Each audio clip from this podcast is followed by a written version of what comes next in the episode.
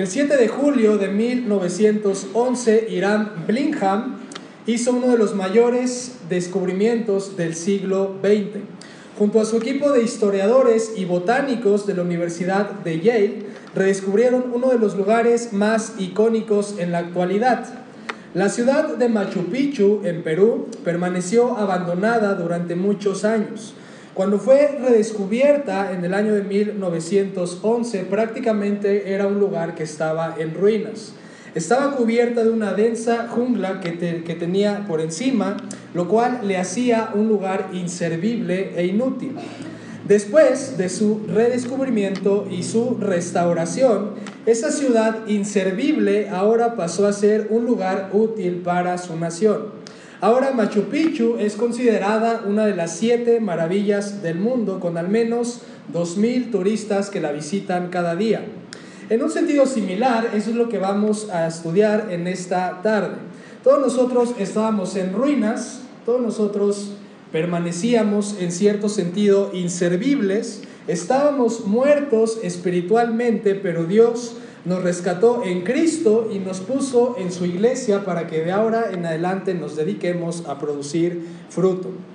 No había nada bueno en ninguno de nosotros, pero fuimos rescatados para ser hechos sus hijos. Ahora somos parte del reino de Dios, ahora somos parte de la iglesia bíblica en el mundo y nuestro fin ahora es vivir vidas que produzcan fruto espiritual y que den gloria a nuestro Padre Celestial. Y ese es el punto principal del sermón de esta tarde. Dios quiere que aprendamos que iglesias bíblicas se forman por personas imperfectas que han sido rescatadas para producir fruto en el reino de Dios. Tú y yo éramos personas imperfectas que ahora hemos sido rescatados para un nuevo fin.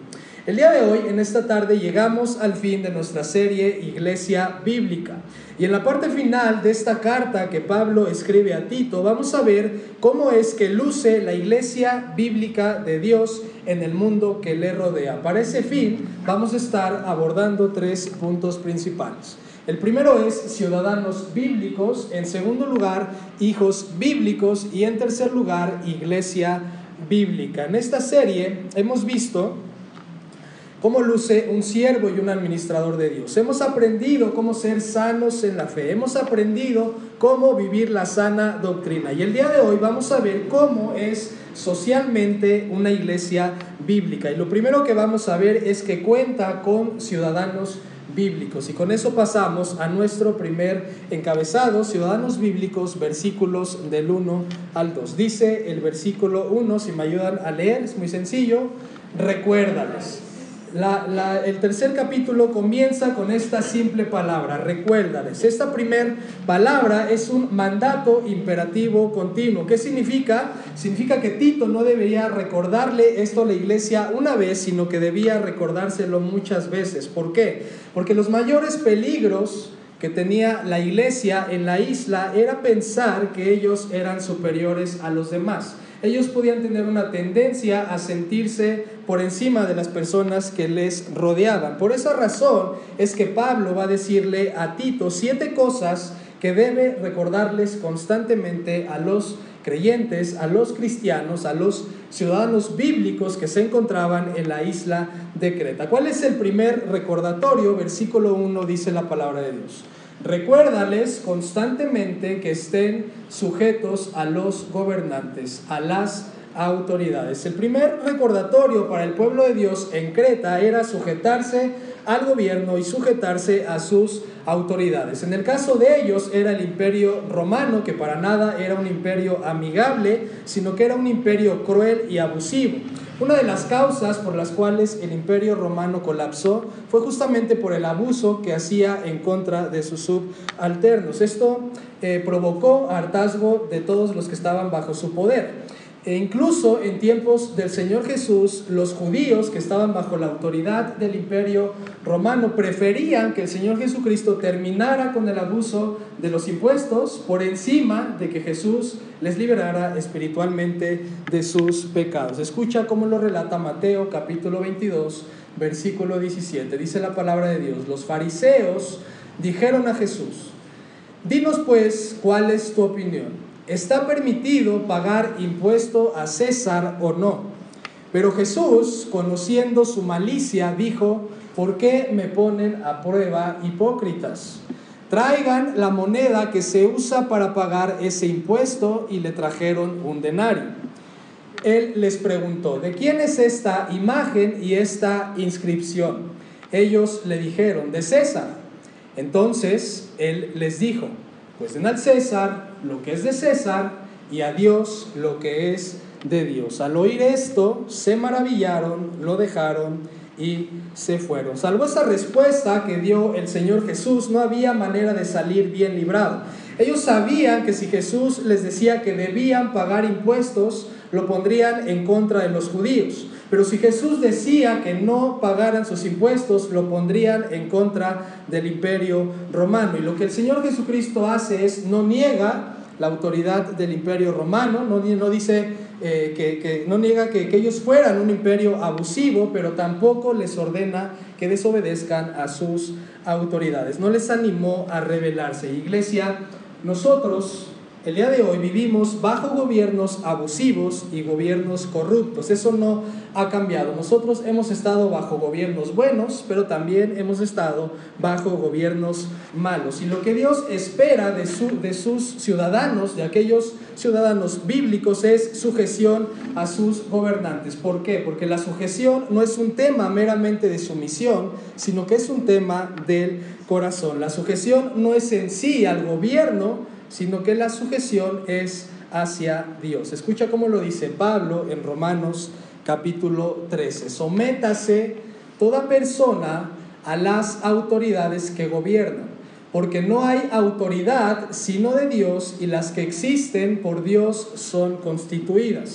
Por tanto, el que resiste a la autoridad, al gobierno, al ordenado por Dios, se ha opuesto. Si tú eres cristiano, Legalmente estás bajo el gobierno mexicano, pero espiritualmente estás bajo el gobierno del reino de Dios. Tu trabajo como ciudadano bíblico no es terminar con el mal gobierno. Tu trabajo supremo como ciudadano bíblico es llevar a otras personas al reino de Dios. Escucha cómo lo dice eh, John MacArthur. Él dice, él escribe, Dios no nos llama a tener efecto en la sociedad mediante el impulso de leyes y decisiones judiciales que respalden el estándar bíblico de conducta, sino más bien nuestro llamado es traer pecadores a la salvación a través de Cristo. El primer recordatorio para los ciudadanos bíblicos es sujetarse a los gobernantes como se sujetan a Dios.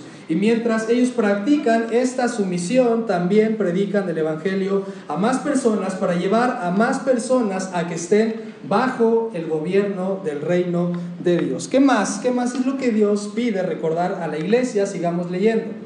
Recuérdales que sean obedientes. Recuérdales que sean obedientes. Eso es lo que Tito debía enseñar o recordarles a la iglesia. ¿A quién debían ser obedientes? A sus gobernantes y a sus autoridades. Nuevamente, en caso de ellos es el imperio romano, en caso de nosotros es el gobierno mexicano.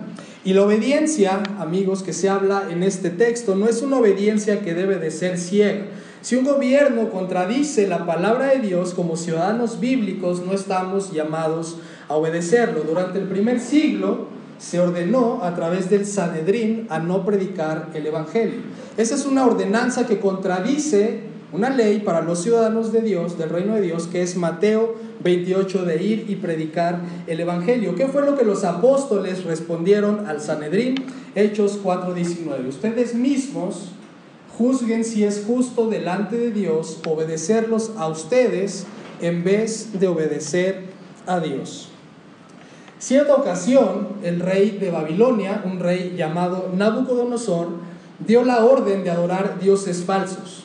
Un ciudadano bíblico sabe que esa es una ordenanza que contradice Éxodo capítulo 20 y obviamente el profeta Daniel y sus compañeros no iban a obedecer esa orden. Y dice la Biblia que el rey se enfadó tanto que mandó a traerlos con la amenaza que si no se postraban ante sus dioses, los quemaría vivos. La pregunta del rey de Babilonia hacia ellos fue, ¿lo van a hacer sí o no? Si no lo van a hacer, prepárense porque van a ser quemados. Y amigos, ese es un tipo de presión que nosotros también enfrentamos en el día de hoy. El mundo quiere que nosotros adoremos las mismas cosas que ellos adoran. No importa si eso destruye nuestras vidas, no importa si eso destruye a nuestras familias o más aún, si es algo que no glorifica a Dios, no importa. Si te hace sentir bien, el mundo quiere que te postres ante las mismas cosas que ellos adoran y te postres también para adorarles. Así que escucha cuál fue la respuesta del profeta Daniel y sus amigos. Dice Daniel capítulo 3.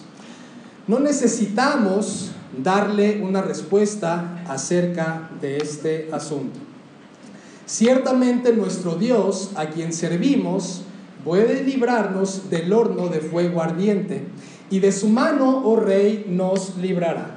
Pero si nuestro Dios, escucha esto, si nuestro Dios no nos libra, ha de saber, oh rey, que no serviremos a sus dioses ni adoraremos la estatua de oro que ha levantado. Amigos, el ciudadano bíblico es leal a Dios y obedece a sus gobernantes, pero es una obediencia que está sometida a la palabra de Dios. ¿Qué más es lo que debía recordar Tito a la iglesia en Creta? Sigamos leyendo, por favor. Ayúdenme a leer este versículo. Recuérdales que estén Muchas gracias. Recuérdales que estén preparados para toda buena obra, Tito. Y ahí la idea es que debían tener una actitud sincera de amar y servir a todas las personas, no solamente a los cristianos, sino también a los que no eran cristianos. Y la razón de esa instrucción es muy sencilla. En los ciudadanos bíblicos no puede haber ningún rasgo de superioridad. Ni ellos en Creta, ni nosotros el día de hoy podemos sentirnos superiores a las demás personas. No podemos sentirnos superiores a las personas a nuestro alrededor. Nosotros no somos superiores a nadie, sino al contrario. Nosotros, como ciudadanos bíblicos, consideramos a las demás personas como superiores a nosotros mismos. Es lo que dice Pablo en Filipenses, con actitud humilde.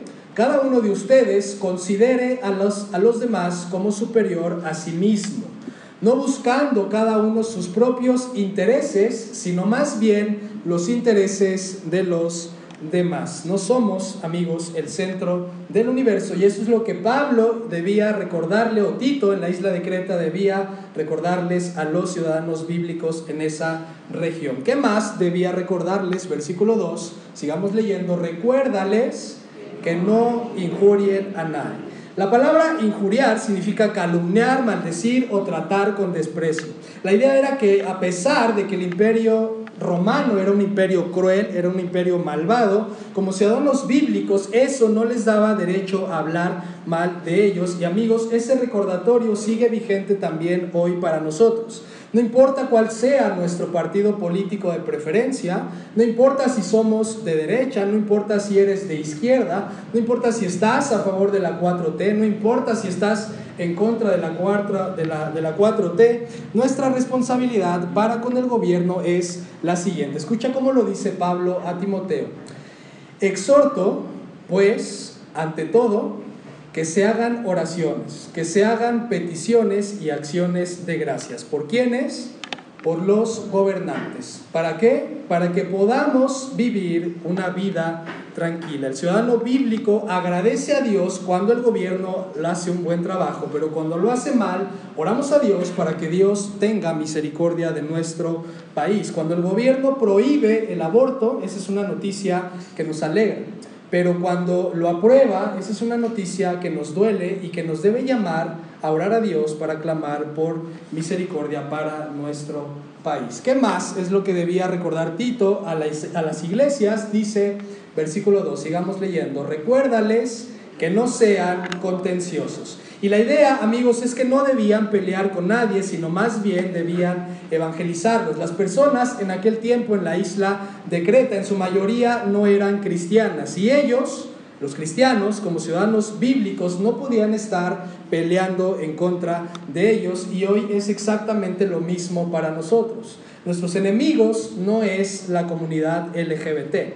Nuestros enemigos no son las feministas o cualquier otro grupo con valores antibíblicos. No estamos llamados a pelear con ellos, sino más bien estamos llamados a predicarles el Evangelio del Señor Jesucristo. Necesitamos, en este tiempo necesitaban y hoy necesitamos ciudadanos bíblicos que prediquen la Biblia a las demás personas que aún están sin Cristo.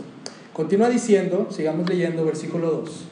Recuérdales que sean amables. La palabra amable no, significa, no, no, necesita mucha explicación. Ser amable simplemente significa tratar bien a los demás. Y eso va desde la persona que tú puedas tener más admiración y respeto hasta la persona que jamás antes habías visto. El mesero, a los tacos en los cuales fuiste a cenar. Tanto él como la otra persona que admiras, ante ambos nosotros necesitamos ser amables. Y recuerda, si tú eres un ciudadano bíblico, nosotros no tenemos más valor que las demás personas. Las personas a nuestro alrededor, sean creyentes o no sean creyentes, son personas hechas a la imagen de Dios y debemos ser amables con ellos. No somos superiores a nadie y por esa razón es que mostramos amabilidad a los demás. Finalmente, hay un último recordatorio que Tito debía dar a las iglesias en Creta. Sigamos leyendo versículo 2. Por favor, ayúdenme. Recuérdales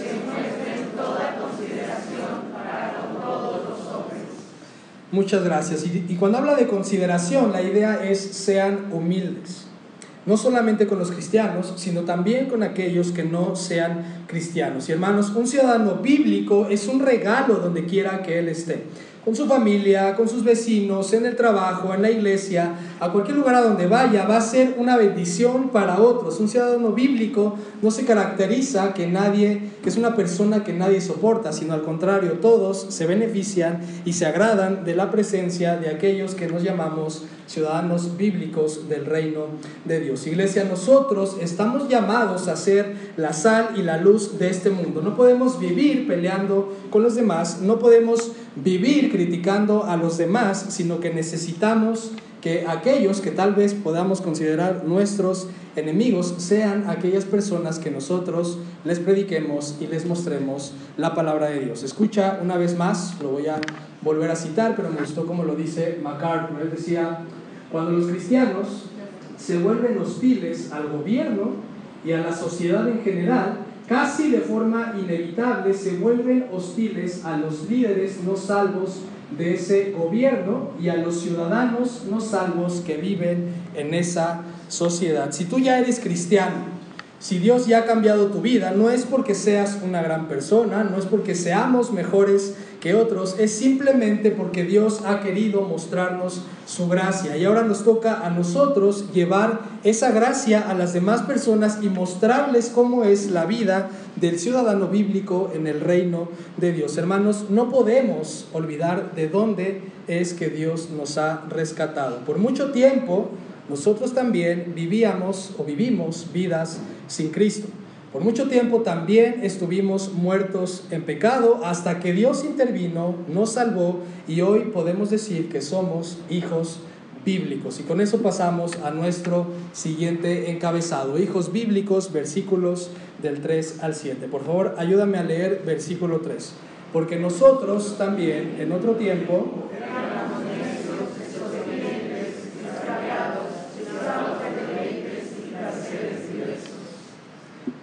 viviendo en malicia y aborrecibles y odiándonos unos a otros. Escucha eso, esa es la descripción de nuestras vidas sin Cristo. Lo que Dios quería recordarles en esta parte a los cristianos en Creta era que ese carácter que ahora ellos veían mal en otras personas es exactamente el mismo carácter que ellos tenían antes de ser ciudadanos bíblicos del reino de Dios. Así que vamos a ver poco a poco la descripción de ese carácter fuera del reino de Dios. Dice otra vez versículo 3. Porque nosotros también en otro tiempo, ¿cómo éramos? Necios la primera característica que ellos no soportaban en otros, pero que ellos también tenían en otro tiempo, era la necedad. Una persona necia es aquella que no reconoce a Dios ni confía en Él. El necio cree que Él tiene la verdad absoluta y que no necesita a Dios en su vida. Esas son las, algunas de las características de la necedad. ¿Cuál es la siguiente característica? Sigamos leyendo. Nosotros también en otro tiempo, ¿cómo éramos? Desobedientes. La desobediencia que se habla aquí no es que no hagas caso a nadie. La palabra desobediencia en este texto tiene alcances más altos. Quiere decir que la principal desobediencia es en contra de Dios, en contra también de su palabra. No nos interesaba o no interesaba conocer al Dios de la Biblia y desde luego tampoco interesaba conocerlo. Eso es lo que es ser desobediente. La siguiente característica, sigamos leyendo, nosotros también en otro tiempo éramos extraviados. Una persona extraviada es una persona que no conoce su propósito en la vida. Una persona extraviada no está viviendo, simplemente está sobreviviendo. Está completamente perdida y no sabe cuál es la razón de vivir. Pasan los años y cada vez le haya menos sentido y menos gusto a la vida. Y muchas veces, amigos, este tipo de extravío es el que lleva al suicidio. Recientemente, en esta semana, se conoció del actor de Friends que se suicidó. Es uno más en la lista que llega a la cúspide, se da cuenta que no hay nada y llega a cometer eh, suicidio. Eso es lo que es una vida extraviada, es una vida sin dirección. ¿Cuál es la cuarta característica? Sigamos leyendo. Nosotros también, en otro tiempo, éramos esclavos de deleites y placeres diversos. Una persona esclava de deleites y placeres diversos es aquella que solamente busca su felicidad sin importarle la de los demás. Es capaz de lastimar a otra persona, es capaz de acabar con su familia siempre y cuando él mismo sea feliz. ¿Y cuántas veces no lo vemos en lo cotidiano de la vida? Una persona así es aquella que es capaz de abandonar a su familia, abandonar a su esposa, abandonar a sus hijos con tal de alcanzar su propia felicidad. ¿Cuál es la quinta característica? Sigamos leyendo. Nosotros también en otro tiempo vivimos como malicia y envidia. Una persona en malicia es aquella que siempre busca la venganza, siempre busca aprovecharse de las demás personas y nunca perder eh, cuando le hacen algún mal. Vivir en envidia significa que es una persona que nunca está satisfecha. Estar en envidia o vivir en envidia significa que no te alegra cuando a las otras personas les va bien. No soportas que otros tengan lo que tú no tienes, ya sea cosas materiales o cosas emocionales. Puede que no soportes que la otra persona tenga una familia feliz y tú no la tengas. Puede que no soportes que la otra persona tenga un buen trabajo y tú no lo tengas. Eso, amigos, es lo que es vivir en envidia. La última descripción que Dios hace en su palabra de una vida sin Cristo fuera del reino es versículo 3, porque nosotros también en otro tiempo éramos como aborrecibles y odiándonos unos a otros, aborrecibles y odiándonos unos a otros. Una persona aborrecible es una persona que está controlada por su enojo. No puede soportar la ofensa y eso le lleva a tener un odio pasivo y un odio activo en contra de los demás. ¿Cómo puede ser un odio pasivo? El odio pasivo es simplemente guardar silencio y no demostrarle a las demás personas que estás enojado cuando verdaderamente estás enojado. Un odio pasivo o un odio activo tiene que ver cuando evidentemente le muestras a la otra persona que estás enojada y comienzas incluso a hablar mal de las demás personas. En ambos casos, Dios les llama personas que permanecen aborrecibles y odiándose unos Y antes de seguir avanzando con nuestro texto, amigos, yo, yo, me gustaría y hago un llamado para que cada uno de ustedes examine sus vidas. Vidas así es lo que se caracteriza por vidas que están fuera y lejos del reino de Dios. ¿Cómo es una vida lejos del reino de Dios? Caracterizada por necedad, caracterizada por desobediencia, caracterizada por extravío, esclavos de deleites y placeres diversos, viviendo en malicia y envidia, aborrecibles y odiándose unos a otros. Todo eso, amigos, es un resultado de una vida sin Cristo. Todo eso es resultado de una vida fuera del reino de Dios. Y muchos, o, o la mayoría de nosotros, estábamos así, pero, versículo 4, pero cuando se manifestó la bondad de Dios nuestro Salvador. Cuando se manifestó la bondad de Dios nuestro Salvador. Tito debía recordarles cómo era la vida fuera del reino de Dios. Pero a partir de aquí va a decirles cómo es la vida dentro del reino de Dios. Si alguien es un hijo bíblico es simplemente porque Dios ha decidido manifestar su bondad a su vida. ¿Qué es la bondad de Dios? Es simplemente interés amoroso, benévolo y lleno de gracia de Dios para acercarnos a Él y salvarnos para siempre del pecado. Fue en Dios quien tomó la iniciativa para salvarnos. Fue su bondad lo que nos dio el arrepentimiento, pero no solamente Dios muestra su bondad en la salvación, sino que muestra más cosas. Sigamos leyendo pero cuando se manifestó su amor hacia la humanidad. Nuevamente Dios fue quien tomó la iniciativa de amarnos primero. Y el amor que se habla aquí es su deseo de librarnos del peligro. Y eso es que no vas a enfrentar problemas en tu vida. Tú te vas a enfermar, vas a padecer necesidades, vas a padecer, vas a enfrentar tribulaciones. El peligro por el cual Dios nos ha demostrado su amor es el peligro supremo de que pasemos una eternidad separados de Él. Escucha cómo es que el puritano John Owen medita acerca del amor demostrado por parte de Dios para que no pasemos una eternidad separados de Él. Decía John Owen, nunca estamos más cerca de Cristo que cuando nos vemos perdidos en un santo asombro ante su amor inefable. Inefable es que no hay manera de poder describir ese amor de parte de Dios. Un amor que no hicimos nada para recibir. No hay nada bueno que Dios haya visto en nosotros, pero a pesar de eso, Él decidió amarnos y decidió salvarnos. ¿Por qué? Dice el versículo 5, porque Él nos salvó. Eso es algo que por favor, amigos, nunca podemos olvidar. Dios es quien nos salva, nosotros no podemos salvarnos a nosotros mismos, es Dios quien tiene que intervenir. Adán pecó, pero Dios lo salvó.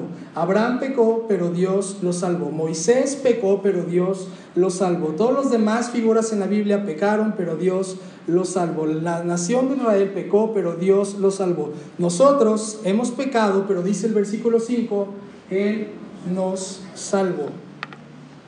Nuestro Dios es un Dios que está constantemente salvando todo el tiempo a sus hijos y eso no es porque haya visto algo bueno en nosotros. Otra vez, Él nos salvó no por las obras de justicia que nosotros hubiéramos hecho, sino que conforme a su misericordia. Conforme a su misericordia. Eso, eso significa que no nos salva, dice ahí, por nuestras obras de justicia, que no son ningunas, sino más bien nos salva por su misericordia. La misericordia es la manifestación práctica de ayuda a alguien más. Si tú vas por la calle y ves que una persona se cae, la levantas, la ayudas, tú estás ejerciendo misericordia de manera práctica con esa persona, no simplemente de la ves tirada y dices, alguien ayúdelo, sino que tú vas, la levantas y la ayudas. Eso es la manifestación activa de la misericordia y es la misma manifestación que Dios ha demostrado con nosotros. Él vio que nosotros no pudimos vivir una vida sin pecado. Él vio que el pecado estaba matándonos literalmente. Y de manera práctica Dios nos ha enviado a su Hijo para que podamos salvarnos. Y esa salvación viene a través de dos medios importantes. Sigamos leyendo el versículo 5. Él nos salvó por medio del lavamiento de la regeneración. Ahí está la primera y por medio de la renovación por el Espíritu Santo. El lavamiento de la regeneración está hablando acerca del nuevo nacimiento en Cristo. Todos nosotros estábamos muertos espiritualmente y esa muerte terminó, llegó a su fin hasta el día en que Dios nos permitió escuchar y creer el Evangelio. Es a partir de ahí que Dios nos ha regenerado y que por primera vez empezamos a vivir. Antes de eso, todos nosotros estábamos muertos espiritualmente. Estábamos vivos físicamente, pero muertos espiritualmente. Ahora, en cuanto a la renovación por el Espíritu Santo, eso significa la vida que Dios nos da por medio de su Espíritu. Cuando nosotros creemos el Evangelio, el Espíritu Santo continúa renovando, transformando nuestras vidas cada día eh, por medio de su palabra. Tal vez para ti antes la Biblia no era tan importante, pero ahora que has sido regenerado, tú amas la Biblia porque sabes que ahí puedes encontrarte con Dios. Es su palabra la que nos transforma cada día. Y escucha cómo lo dice George Müller, el vigor de nuestra vida espiritual será en exacta proporción al lugar que la Biblia ocupa en nuestras vidas y pensamientos. No te asombres si no te sientes bien, si no hay un seguimiento, si no hay vida en tu vida espiritual, en tus disciplinas espirituales en cuanto a la palabra de Dios. Si alguien quiere, amigos, de esa regeneración, de esa renovación de la cual acabamos de leer, debemos saber que Dios está dispuesto no solamente a dárnosla, sino a dárnosla abundantemente, pero solamente se puede obtener a través de una persona. Sigamos leyendo nuestro texto. Y por favor ayúdenme a leer. Él las derramó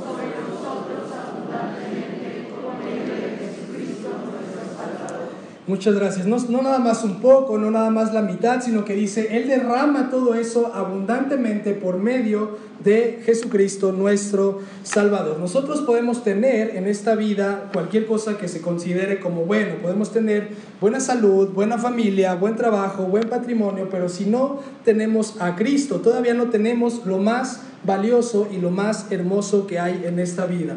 Puede que Dios te haya dado todo eso, pero si no tienes a Cristo, todavía no te ha dado lo más valioso que Él puede darte, que es a su Hijo Jesús. ¿Para qué nos lo ha dado? Sigue diciendo el texto. Por favor, ayúdenme a leer. Para que justificados por su gracia. Para que justificados por su gracia. Y esa palabra justificados en realidad se traduce originalmente como salvados. Nos da, ha dado al Señor Jesucristo para que salvados por su gracia. Salvados por su gracia, ¿qué quiere decir? Para que recibamos perdón y limpieza de todos nuestros pecados. Y no nada más eso, sino que también nos otorga una nueva ciudadanía en el reino de Dios. Y no nada más eso, sino que Él añade más cosas a la bendición que nos ha otorgado por medio del Señor Jesús. Sigue diciendo el versículo 7. Él nos ha hecho herederos según la esperanza de la vida eterna. Hoy nadie puede recibir una herencia si no es hijo. El día que muera Carlos Slim, aunque sea mexicano, no podemos ir a reclamar la herencia de Carlos Slim. Nosotros necesitamos ser hijos para que podamos reclamar la herencia. Y todos aquellos que ahora somos hijos bíblicos, aquellos que nos hemos arrepentido de nuestros pecados, aquellos que hemos recibido por la fe la gracia salvadora de Dios, también dice el texto, ahora nosotros somos herederos. ¿Cuál es esa herencia que nos espera o cuál es esa herencia que Dios nos ha dado? Dice el texto al finalizar, es la vida eterna. Eso significa que el dolor, el miedo, la enfermedad, ya sea nuestra o de, tu, de tu familiar, es algo que va a terminar, es algo que no va a permanecer por el resto de la eternidad. Si estás en Cristo y si, y si algún familiar que tuyo que haya muerto está en Cristo, puedes tener la certeza de que lo vas a volver, algún, lo vas a, volver a ver algún día en gloria. La eternidad, amigos, es algo que ninguno de los que estamos aquí podemos alcanzar a ver toda la magnitud. Todo lo que tú y yo podamos ver acerca de la, de la magnitud de la eternidad es solamente un poco de lo que en realidad es la eternidad y nos espera en gloria en el reino de Dios. Distintos hombres han hecho intentos de describir cómo es la eternidad. Y, vamos a, leer algunos para que tú veas eh, cuál es su concepción y nos puede ayudar un poco. No nos va a clarificar todo lo que es la eternidad, pero escucha cómo si es Luis, el autor de las crónicas de Narnia, describe un poco de cómo es la eternidad. Él dice, todos, todas sus aventuras en Narnia habían sido nada más que la tapa y el título. Es decir, si tú vives 40, 50, 60 años, los años que vivas, eso solamente es la tapa y el título, pero dice, ahora por fin, en la vida eterna, estaban comenzando el capítulo primero de la gran historia que nadie en la tierra ha leído, que nunca se acaba, en la cual cada capítulo es mejor el anterior. Eso, amados, es lo que nos espera en el reino eterno de Dios y más, porque esa es una forma imperfecta de describir lo que es la eternidad. Escucha también cómo Richard Baxter hablaba acerca de ella. Él decía, en nuestro primer paraíso, en el Edén, había un camino para salir, que fue cuando Adán y Eva pecan, pero no había un camino para volver a entrar. Pero en cuanto al paraíso celestial, hay un camino para entrar, pero ya no hay un camino para salir. Y la razón porque es una vida que es eterna, una vida que ya no se acaba jamás. Y aunque hay muchas cosas gloriosas en la eternidad, aunque va a haber, se habla de calles de oro, se habla de, de, que ya no va a haber más enfermedad, ya no va a haber más muerte, ya no va a haber más sufrimiento, sin duda lo que va a ser más glorioso y va a ser más hermoso en la eternidad es el Señor Jesucristo. Lo vamos a poder tener cada instante, cada segundo, cada momento por el resto de la eternidad y eso es algo que no se puede comprar con absolutamente nada. Hermanos, ciudadanos bíblicos no son más que hijos bíblicos que están dentro de las iglesias bíblicas. Y con eso pasamos a nuestro tercer encabezado, versículo 8. Palabra fiel es esta. Y en cuanto a estas cosas, quiero, Tito, que hables con firmeza. ¿De qué está hablando Pablo de todas estas cosas? Es todo lo que hemos visto en la serie de Tito. Vimos que él les enseña cómo ser siervos, cómo ser administradores de Dios, cómo ser sanos en la fe, cómo practicar la sana doctrina, cómo como hombres y mujeres podemos regresar a nuestro diseño original y cómo es como podemos vivir como verdadera iglesia bíblica de Dios. Ahora bien, la enseñanza bíblica no es algo que garantiza que todos van a escuchar y hacer caso. Lo que podemos aprender es que solamente algunos escucharán la voz de Dios y solamente algunos son aquellos que serán transformados. El libro de Tito está escrito para ciudadanos del reino de Dios. Y escucha tú mismo con qué razón o con qué motivo Dios reveló este libro. Versículo 8. La razón por la cual se revela Tito es para que los que han creído en Dios procuren ocuparse en buenas obras. Solamente aquellos que han creído a Dios, no solamente de palabra, sino también de hecho. Nosotros, amados, sabemos que Dios no nos ha salvado por nuestras buenas obras, pero lo que sí sabemos es que nos salvó para que ahora nos dediquemos en ocuparnos en buenas obras. Escucha eh, como lo dice Romanos, porque estas obras no solamente bendicen a las personas que amamos, sino que también bendicen a las personas que tal vez no son tan difíciles o tan afines a nosotros. Romanos 12, Pablo lo dice así, si tu enemigo tiene hambre, dale de comer. Si tiene sed, ¿qué? Dale de beber. Leemos todos juntos. No seas vencido por el mal, sino vence el mal con el bien. Amados, las buenas obras del pueblo de Dios bendicen a creyentes, pero también a no creyentes. Y escucha cómo lo decía Martín Lutero. Él decía, Dios no necesita tus buenas obras, pero tus prójimos sí las necesitan. En la parte final de la carta a Tito, en este capítulo 3, Pablo va a decirle cosas que debe evitar.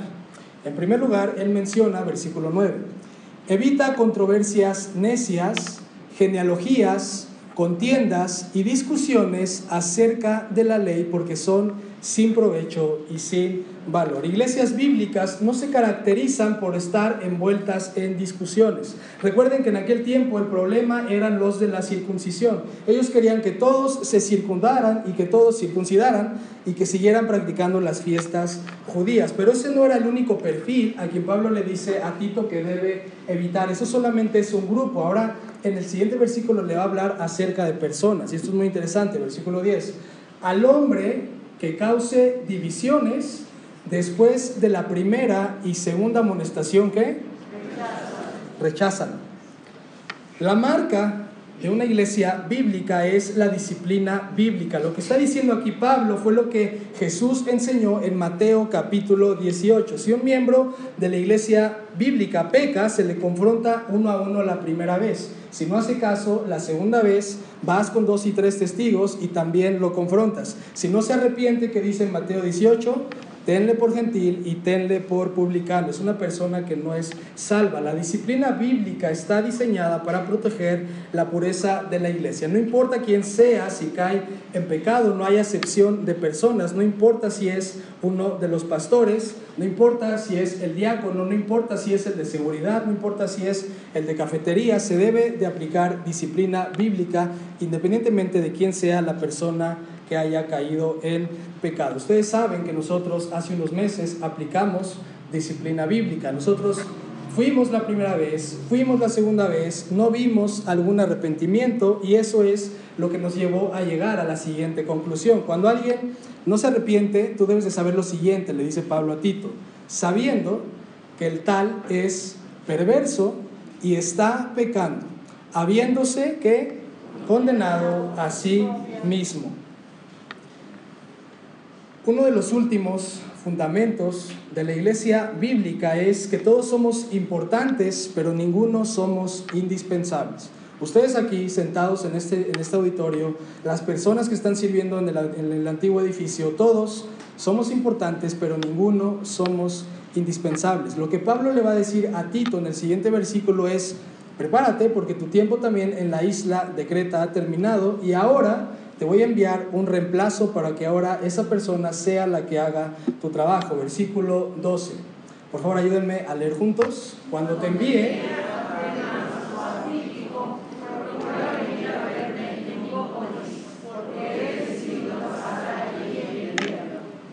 Muchas gracias. Lo que está diciendo ahí Pablo a Tito es, te voy a mandar un reemplazo, todavía no sé quién es. Puede que sea Artemas o puede que sea Tíquico. Independientemente de cuál sea de los dos, Tito, tú vas a ser reemplazado. Una vez que Artemas o Tíquico lleguen, procura venir a verme a Nicópolis. Nicópolis era una provincia en donde hacía menos frío en la época de invierno y por eso Pablo le dice, vas a ir y te vas a encontrar conmigo ahí. Eh, nosotros podemos saber ahora que esta información del versículo 12, en sí la carta de Tito, llegó a manos del imperio romano. Ellos dijeron, ah, ok, va a estar en Nicópolis, entonces vamos a Nicópolis, lo capturamos y es cuando lo encarcelan en Roma y lo asesinan unos pocos meses después. Obviamente Pablo no sabía que al revelar esta información iba a ser asesinado, pero él sí sabía cuál era su prioridad. Versículo 13. Encamina con diligencia a Cenas, intérprete de la ley, y Apolos, para que nada les falte. Es decir, el reino de Dios debía seguir expandiéndose. Cenas, no tenemos, no hay mucha información en las escrituras, o no hay nada más bien de quién era Cenas, seguramente un hombre que amaba a Dios, pero habla también de un hombre llamado Apolos. Apolos, tenemos mucha información, él tenía muchísimo prestigio en aquel entonces. No sé cuál sea tu predicador favorito, si sea John MacArthur, Sugel Michelén, Miguel Núñez. Eh, Apolos era esa persona que tenía mucho prestigio porque predicaba muy bien la palabra de Dios. Sigamos leyendo los últimos dos versículos con los cuales termina Pablo esta carta a Tito. Y por favor leámoslo juntos. Que los nuestros aprendan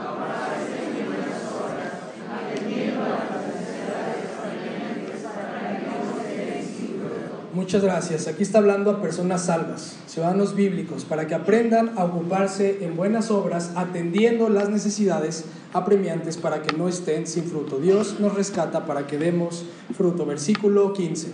Todos los que están conmigo te saludan. Saluda a los que nos aman en la fe. La gracia sea con todos ustedes. Hermanos, iglesias bíblicas se caracterizan por ocuparse en buenas obras. Iglesias bíblicas son personas que aman a Dios y aman a las personas que les rodean, sean cristianos o no sean cristianos. Son personas que aman dar fruto en sus vidas con el fin de que Dios sea glorificado. No se cansan de predicar el Evangelio a otros para que ellos sean también y se agreguen al reino de Dios. Iglesias bíblicas son la manifestación del reino de Dios en la tierra.